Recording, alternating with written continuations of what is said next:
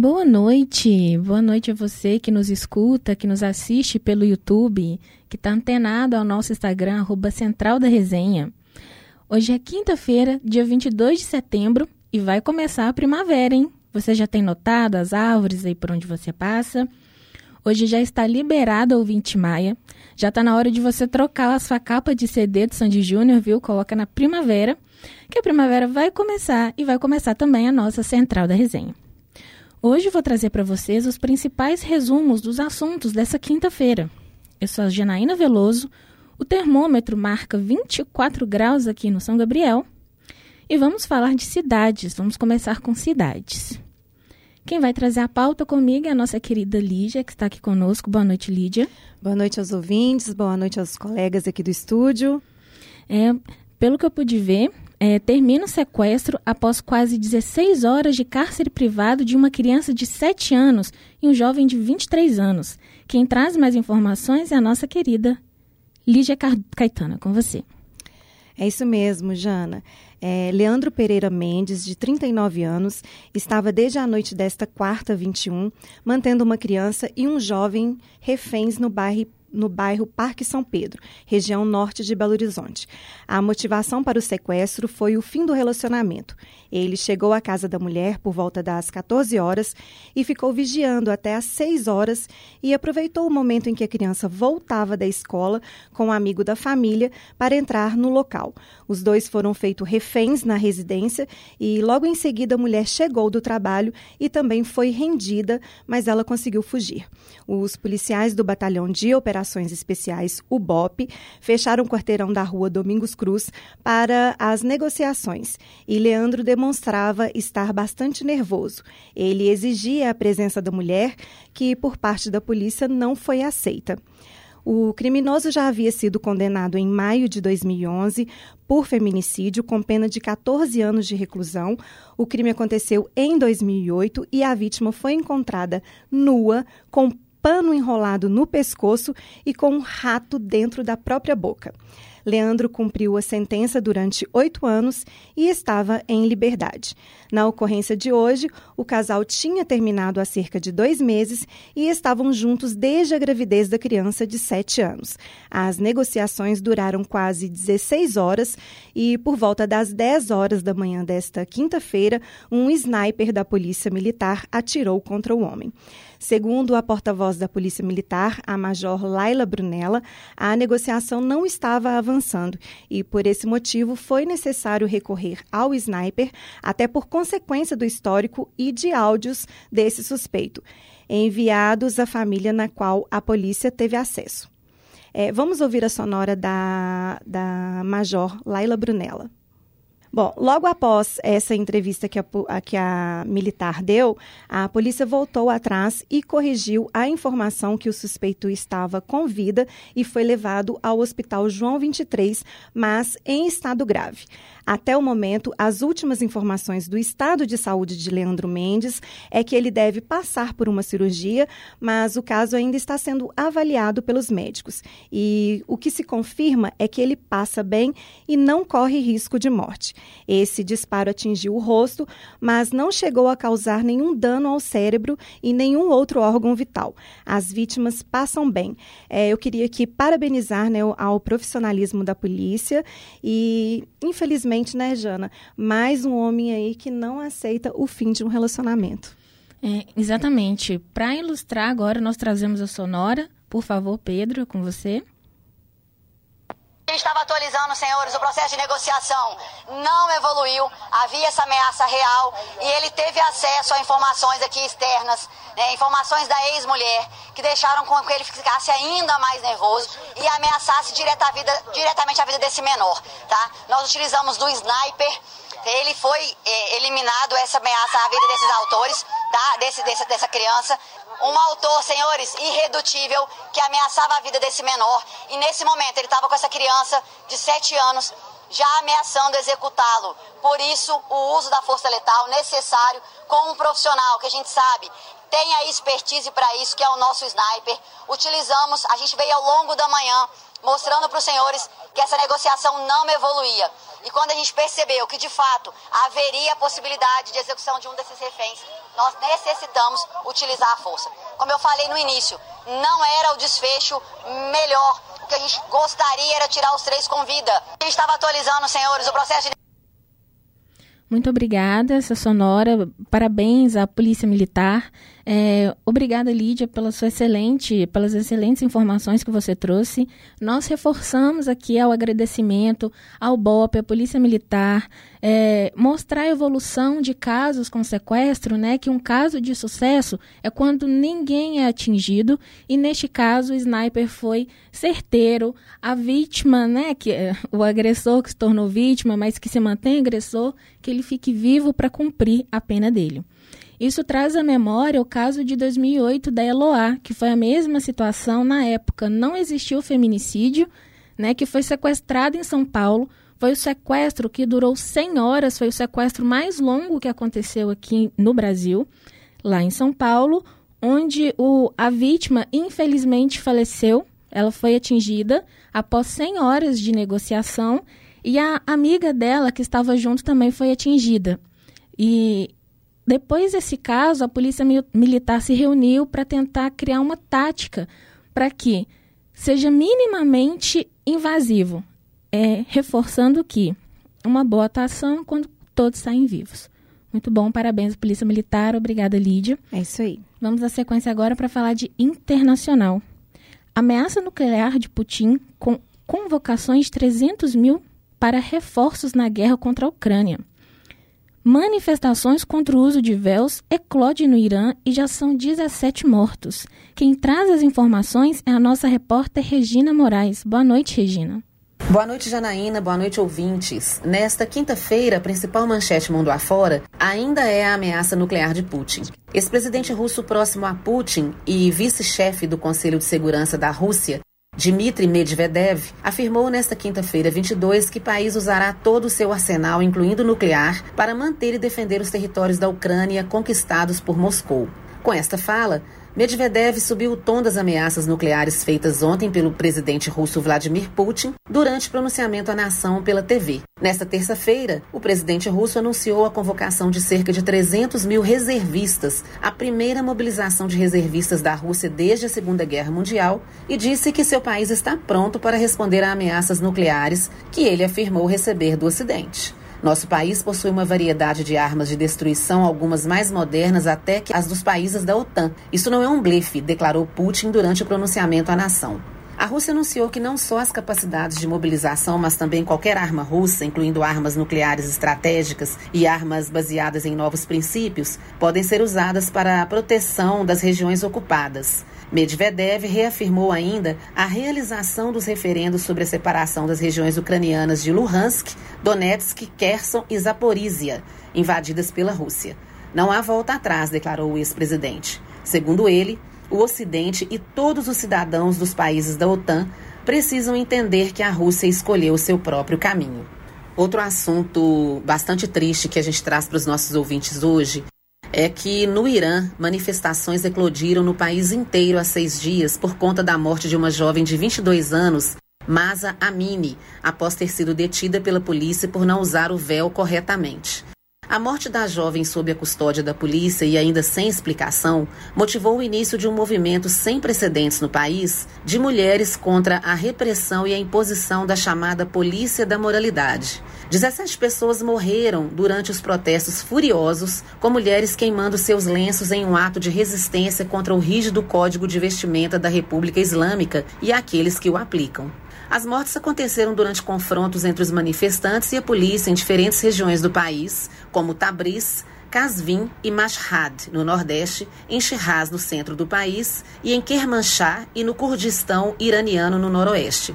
Amini era natural do Kurdistão e passava férias com a família no Nordeste do Irã, quando foi repreendida e presa por policiais que afirmaram que ela não usava o véu corretamente. Ela teria sido acusada de haver deixado alguns fios de cabelo visíveis sob o lenço na cabeça em Teherã no dia 13 de setembro, quando foi presa. A jovem entrou em coma logo após desmaiar em um centro de detenção e morreu três dias depois no hospital. A força policial negou relatos de que os policiais bateram na cabeça dela com um bastão. As autoridades iranianas negam a responsabilidade das forças de segurança na morte dos manifestantes. Segundo a imprensa iraniana, todas as mortes ocorreram por tiros ou esfaqueamento. Pela lei iraniana, que é baseada na Sharia, uma interpretação jurídica do Corão, as mulheres devem usar o hijab, um tipo de véu islâmico que cobre a cabeça, o cabelo e o pescoço, e usar roupas largas para disfarçar seus corpos. As patrulhas de orientação são unidades policiais especiais encarregadas de garantir o respeito à moral islâmica e deter pessoas que consideram estar indevidamente vestidas. A luta das autoridades iranianas contra o mau uso do hijab, o ato de usar um lenço na cabeça ou outra roupa obrigatória incorretamente, começou logo após a Revolução Islâmica de 1979, cujo objetivo principal era fazer com que as mulheres se vestissem com recato para evitar que fossem incomodadas pelos homens, para evitar inclusive que elas provocassem nos homens desejos sexuais. Minissaias e cabelos descobertos não eram incomuns nas ruas de Teherã antes da derrubada do chá pró-ocidente Mohammad Reza Parlev, sua esposa Farah, que costumava usar roupas ocidentais, era considerada um exemplo de mulher moderna. No entanto, poucos meses após a fundação da República Islâmica, as leis que protegiam os direitos das mulheres começaram a ser revogadas. A repressão seguiu aumentando e em 1983 o parlamento decidiu que as mulheres que não cobrissem os cabelos em público poderiam ser punidas com 74 chibatadas. Mais recentemente acrescentou a pena de até 60 dias de prisão. No entanto, as autoridades têm dificuldade de fazer com que as leis sejam cumpridas durante todo o tempo. Mulheres de todas as idades são frequentemente vistas ultrapassando os limites em público, usando casacos justos na altura das coxas e lenços coloridos empurrados para trás para expor os fios do cabelo. A severidade das punições impostas variaram ao longo dos anos, de acordo com o presidente no poder.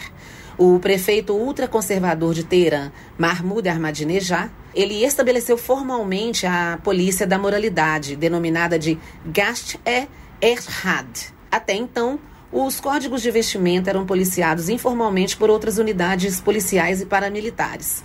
Hoje, a polícia da moralidade é frequentemente criticada pelo público por sua abordagem agressiva e as mulheres são frequentemente detidas e liberadas somente quando um parente do sexo masculino oferece garantias de que elas passarão a seguir as regras daí por diante.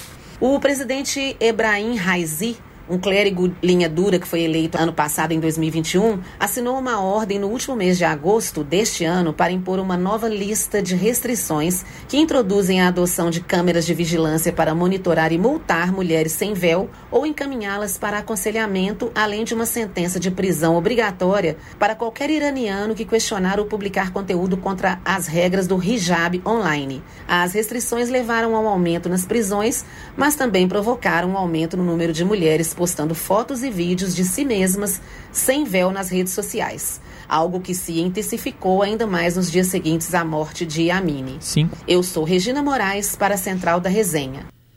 Muito obrigada, Regina, muito obrigada pela excelência e pela didática na abordagem das informações. Hoje foi um dia importante, né?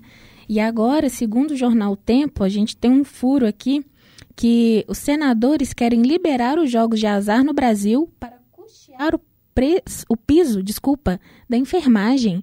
É isso mesmo, Lídia? É, é, senadores querem votar logo o projeto que legaliza jogos de azar no Brasil.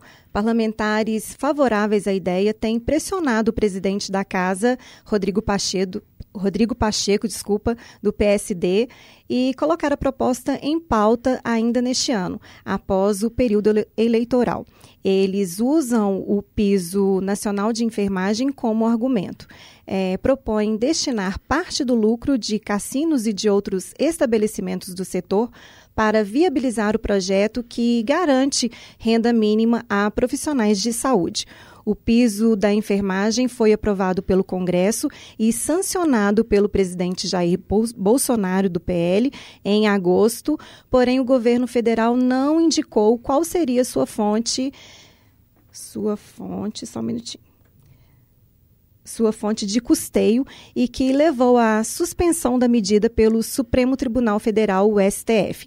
A pedido da entidade que representa empresas do setor de saúde, o novo piso salarial seria de 4.750 para enfermeiros e 3.325 para técnicos e 2.375 para auxiliares de enfermagem e parteiras. Você encontra a. Você concorda com a legalização dos jogos de azar?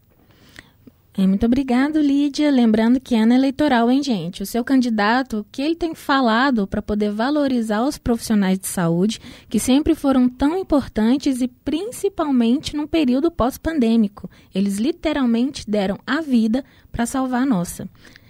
E sobre os jogos, né, a, legalização desses jogos de azar, nós estamos numa época que muitos jovens têm aderido a jogos de azar virtuais, tipo Blaze, como exemplo Blaze, esses robozinhos que têm sido é, manchetes de páginas policiais como criminosos.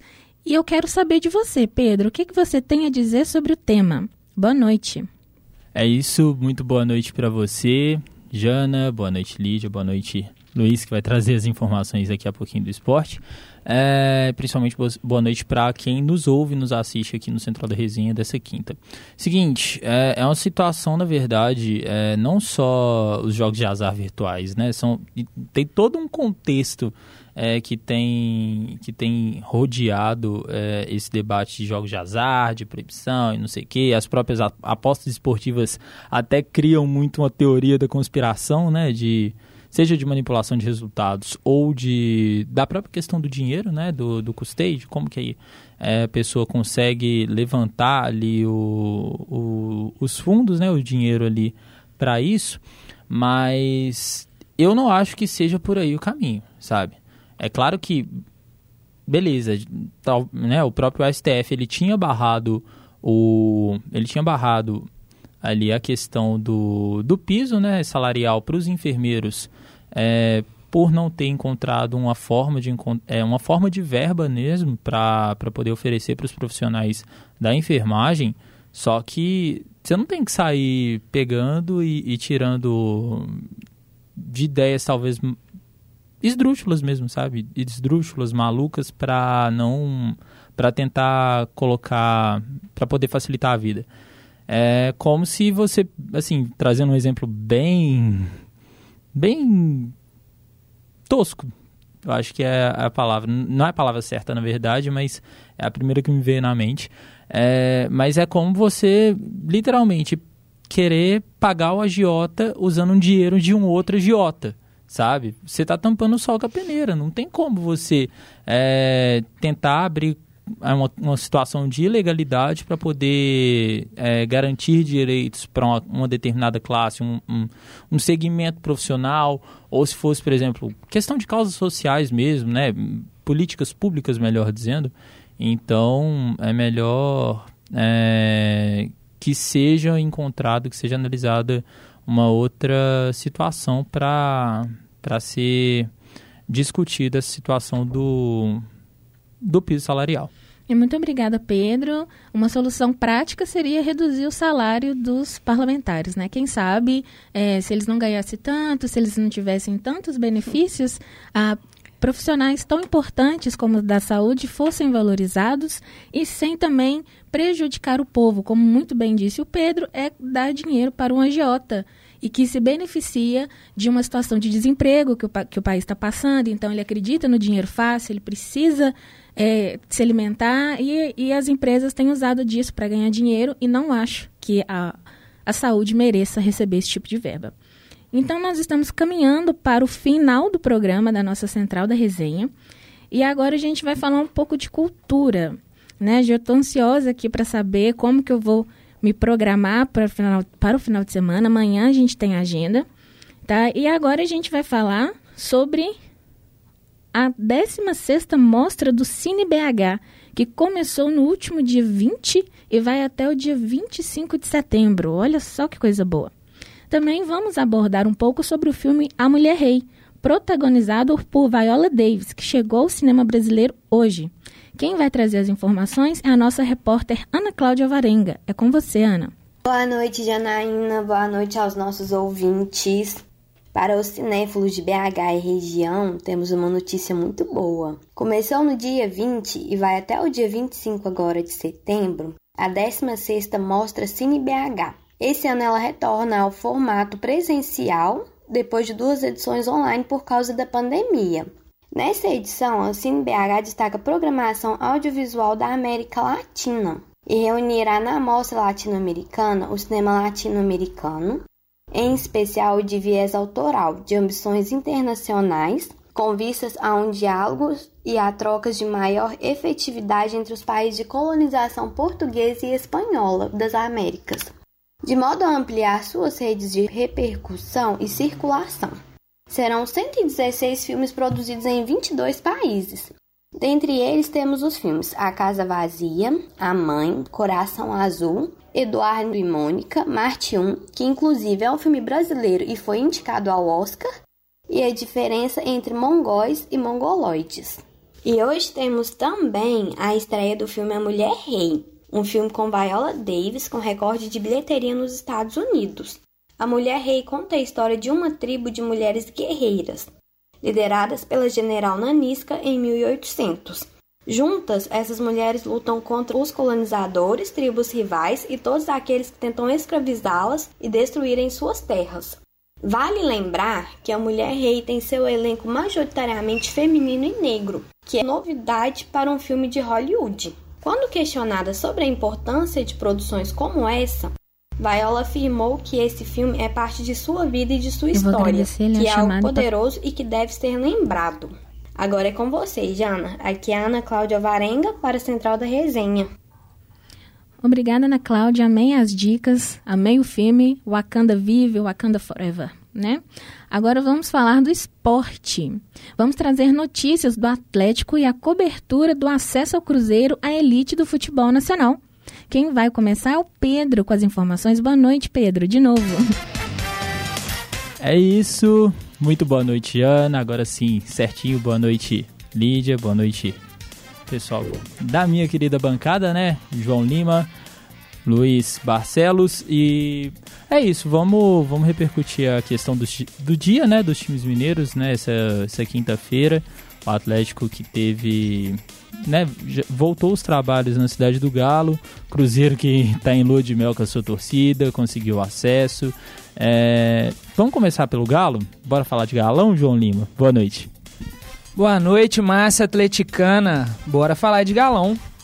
É, a gente teve um dia movimentado, né? Começando por ontem, o Atlético se posicionou no caso Zaratio, é, citado ontem pelo amigo Cauã Lucas.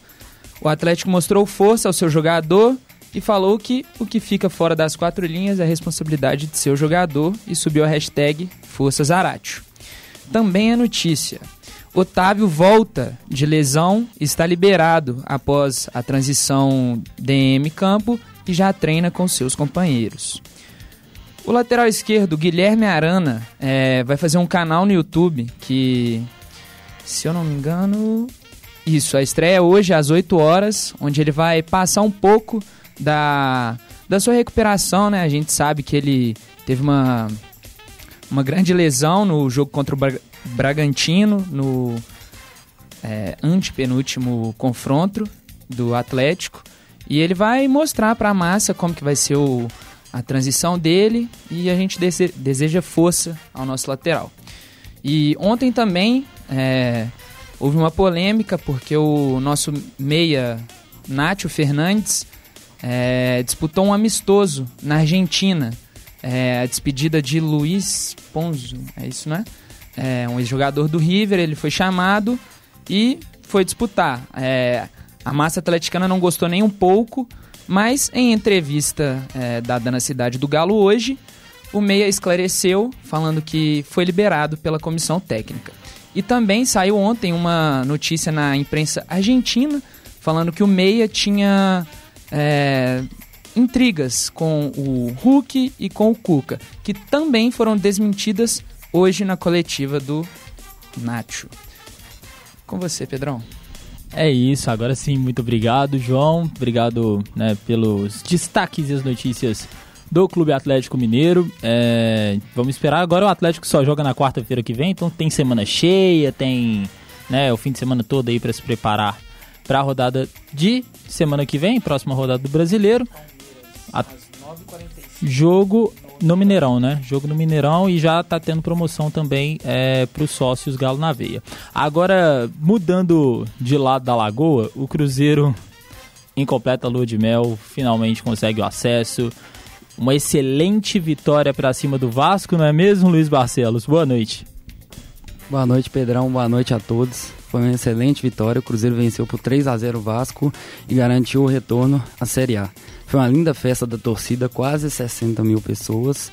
E o time jogou muito bem, impôs seu estilo de jogo e conseguiu é, anular as investidas do Vasco. Foi um, o Machado fez o primeiro gol, o Edu fez o segundo e o Livanor fechou o placar.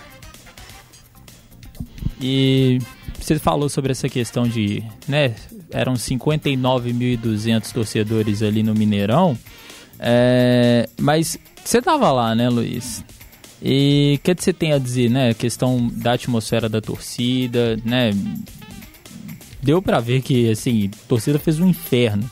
É, cantou no ouvido do, dos jogadores do Vasco o tempo inteiro. É, como que foi essa questão da pressão da torcida e, e, qual a importância dela, né? Sabendo que ela tem essa, teve essa importância ao longo de toda a temporada. A torcida do Cruzeiro demonstrou um show durante a temporada inteira e ontem não foi diferente. Empurrou bastante, não só é, esperou, tipo, como já, está, já estava garantido o acesso, não matematicamente, mas empurrou muito, cantou o jogo inteiro e a torcida foi fundamental para esse acesso. É isso, muito obrigado, nosso, nosso Luiz Barcelos. Agora eu falei igual o pessoal da Globo, né? Puxando esse S. Mas foi isso. É, então, assim, a movimentação no Mineirão, ontem, né, eu tinha entrado em loco lá do Mineirão para edição aqui do Central da Resenha de quarta.